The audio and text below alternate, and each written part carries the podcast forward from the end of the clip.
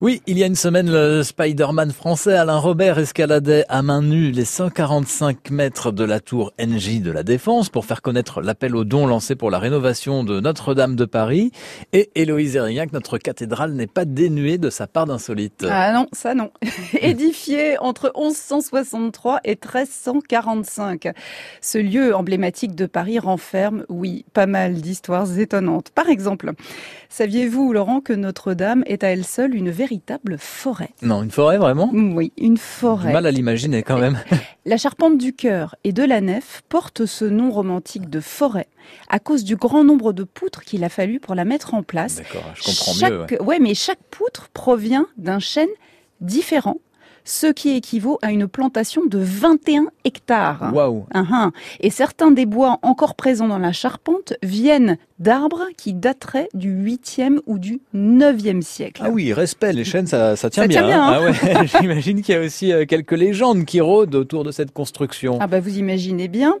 La façade de Notre-Dame, elle se compose de trois portails et les vantaux, les portes de bois de ces portails sont décorés de ce qu'on appelle des pentures, c'est-à-dire des pièces de ferronnerie qui forment des motifs de plantes et de feuilles, sont des arabesques en fait assez fines, assez légères.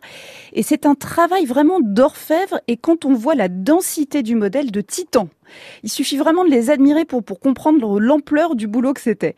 Un travail qui a été accompli par un certain Biscornet, comme la rue. Il y a une rue Biscornet à Paris, si, si ça vous dit quelque chose. Et ce Biscornet, face à l'ampleur de la tâche, aurait, pour en venir à bout, vendu son âme au diable.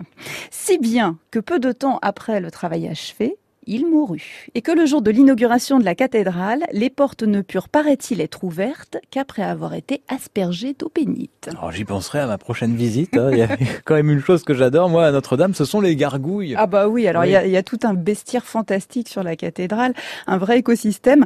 Mais alors il faut pas confondre gargouilles et chimères. Hein. Mmh. Vous connaissez la différence? Non, pas du tout. Bon, alors les chimères, ce sont les sculptures en pierre, alors que les gargouilles sont en métal et terminent les gouttières. C'est logique parce que quand il pleut, elles,